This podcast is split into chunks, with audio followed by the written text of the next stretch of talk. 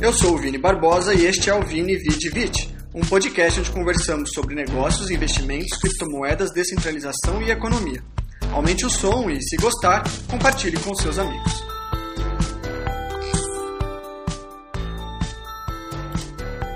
Neste episódio eu vou apresentar os fundamentos do podcast e falar um pouco sobre quem eu sou, minha história, experiência, posicionamentos gerais né, e como cheguei até aqui.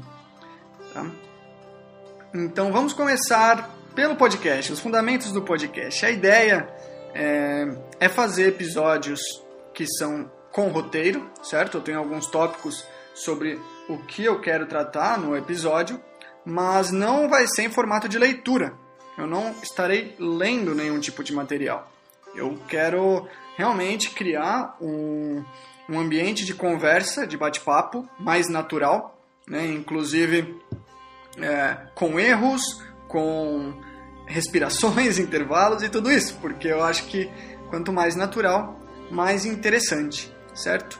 Eu vou usar fontes na grande maioria das vezes, então vocês podem esperar, inclusive, sempre muito material é, complementar em cada podcast, dentro dos temas que a gente vai conversar. Todo esse material vai estar disponibilizado nas redes sociais, tanto no meu Twitter, que é @vinibarbosabr, como no Instagram do podcast, que está em construção. E, mas eu já tenho um arroba usuário, que é arroba o nome do podcast, V-I-N-I, V-I-D-I e V-I-C-I. Vini, Vidi, Vice, tudo junto, ponto podcast, tá bom? Então ali, sempre depois de cada episódio, eu vou disponibilizar para vocês as fontes é, e também materiais do, do podcast, tá bom? É, como eu falei, a ideia realmente é criar um ambiente de conversa e não de palestra. Não sou palestrante, sou apresentador de um podcast. Então eu acho que fica mais interessante desta forma.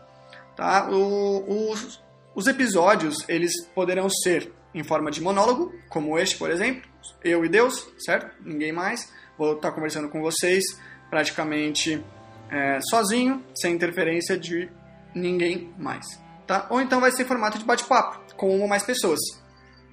Nesses formatos de bate-papo, eu posso trazer desde entrevistas, debates e até jogos, né? E de repente alguma outra coisa interessante que possa surgir, alguma ideia bacana, sempre dentro é, dos temas propostos, que são negócios, investimentos, economia, criptomoedas e descentralização.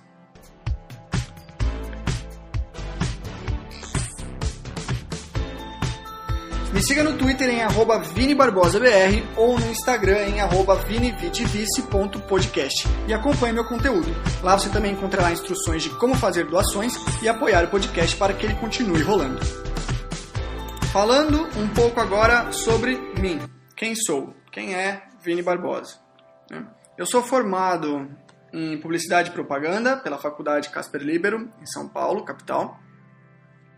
Uh, nunca atuei como publicitário, se eu posso dizer dessa forma. Nunca atuei em agência, é, literalmente como publicitário. Né? Já atuei no ramo de publicidade, comunicação e, e, marketing, mas não diretamente como publicitário, que acaba sendo o que a maioria das pessoas que se formam em publicidade fazem. Tá? Eu tenho um MBA em gestão de mercados pela SPM também em São Paulo, que é um MBA muito interessante, com uma grade super completa, bem geral, realmente prepara uma pessoa para entender sobre o mercado, sobre ambientes de negócios, projetos, pessoas, é, tudo, tudo que engloba um negócio realmente. Né? Ele é feito para preparar gestores para startups ou grandes empresas, corporações também. Trabalhei em, em, algumas empresas diferentes. Eu tenho um sério problema que eu não fico muito tempo nas empresas que eu trabalho. E isso fala um pouco contra mim. Mas, por outro lado, fala a favor porque eu consegui uma experiência de diversos modelos de negócio. Né? Conheci diversos empresários diferentes, gestores diferentes, que pensavam diferente e que agiam diferente em seu ambiente de negócio. Isso me deu uma experiência muito legal que eu acho que pode agregar eu posso trazer um pouco dessa experiência, esse conhecimento mais geral, não tão especialista, mas geral realmente de diversos segmentos, né? E aqui para vocês. Então eu acho que aí é super bacana, a gente cria um, um cenário de troca bem legal, bem legal que pode ir longe. Então trabalhei em algumas empresas aí na minha caminhada até o momento em que eu decidi fundar a minha própria empresa. Eu abri a empresa Vences Eventos, era uma agência de eventos, foi, foi o mais próximo que eu já estive de trabalhar realmente como publicitário em agência, né, em comunicação social diretamente. Abri com um amigo de sócio, é, que ficou trabalhando comigo por mais ou menos um ano, depois a sociedade se desfez, eu continuei sozinho por mais um ano e meio, quase dois anos. Foram aí praticamente três anos de, de Vences Eventos, de agência, Uh, também uma experiência muito bacana, fiz eventos de todos os tipos, desde festas universitárias até congresso de medicina, né, flash, é, flashes de tatu, é, mexi com, com o público de skate, é, fiz evento de blues com dança ao vivo, flash mob. Foi uma experiência muito bacana, fiz realmente de tudo um pouco. Conheci pessoas incríveis que também agregaram demais na minha bagagem, né? Aprendi assim muita coisa com muita gente diferente, como sempre. Até que eu cheguei o momento de decidir pelo fechamento dessa empresa e fui viajar para o exterior. Eu fui para a Espanha, fiquei morando em Madrid também durante quase três anos, foram aí dois anos e alguns meses. Lá trabalhei de diversas coisas também. É, cheguei a trabalhar de motorista particular, trabalhei como garçom, trabalhei como corretor imobiliário é, na Espanha e trabalhei também como jogador de pôquer, mais ou menos durante um ano. Fiquei ganhando a vida aí jogando pôquer, tanto no cassino de Madrid, como também online. E online eu tive uma experiência em uma equipe profissional, fui contratado por uma equipe profissional que chamava Spin Legends. A gente jogava online, tinha que cumprir algumas cláusulas contratuais, é, era bancado por essa empresa, eu não jogava com meu dinheiro, jogava com dinheiro investido e tinha que dividir aí parte do lucro. Então fiquei um tempo jogando profissionalmente pela Spin Legends, é, decidi também sair da Spin Legends, Spin Legends em um determinado momento, porque eu acreditava que estaria melhor, já tinha conseguido construir um bankroll, um, um caixa legal para jogar por conta própria, poderia ganhar mais, então fiz a opção de jogar por conta, de forma independente, e aí fiz a opção também de voltar para o Brasil por motivos principalmente fiscais. Né? O, o, os impostos diretos descontados na fonte relacionados com o poker online na Espanha eram muito grandes e eram mal feitos, se eu posso dizer assim. Bom, todo imposto, na minha opinião, é mal feito, imposto não é ético, imposto é roubo, mas não quero entrar em detalhes sobre isso por enquanto aqui com vocês. É... A questão é realmente que era inviável, né, do ponto de vista totalmente utilitário, era inviável me manter como jogador de poker pagando os impostos dentro da regulamentação espanhola. Os impostos eles eram descontados sobre o faturamento total e não sobre o lucro. Então eu não conseguia descontar os meus meses de perda, o que é ridículo. Né? Então não fazia sentido. É, saudades de casa bateu e decidi voltar para o Brasil. Voltei para o Brasil no começo de 2020 e foi aí que as coisas começaram a encaminhar para onde estamos hoje nesse momento.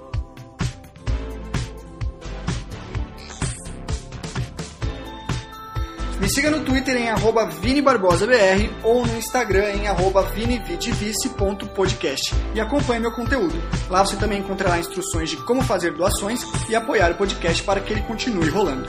Então, recebi a proposta de um amigo de montar uma loja virtual com ele, uh, eh, para vender principalmente pelo Mercado Livre. Muito bacana, está dando super certo. Né? E nesse meio tempo, conforme eu fui ganhando dinheiro com a loja, tinha o dinheiro guardado que eu vim da Europa, comecei a investir em criptomoedas. Né? Eu já conhecia Bitcoin, eu cheguei a conhecer o Bitcoin, é, eu não lembro ao certo que ano que foi, mas eu imagino que foi um pouco antes da fundação da minha empresa, da agência de eventos, que deve ter sido por volta de 2014, talvez. Né? Foi meu primeiro contato com o Bitcoin.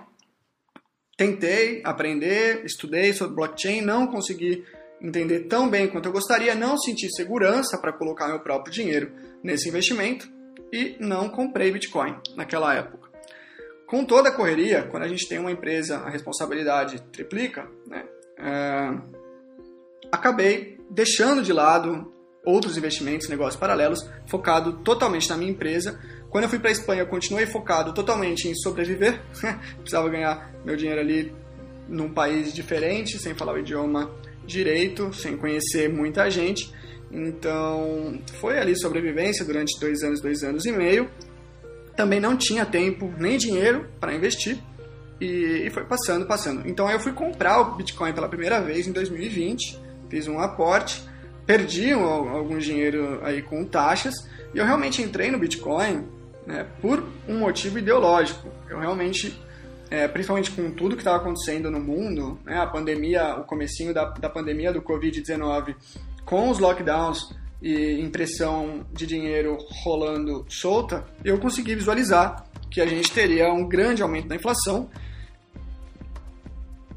Tentei comunicar isso para as pessoas é, próximas a mim, sem muito sucesso, né? Algumas chegaram a ouvir. Eu acabei estando certo, poderia ter errado também.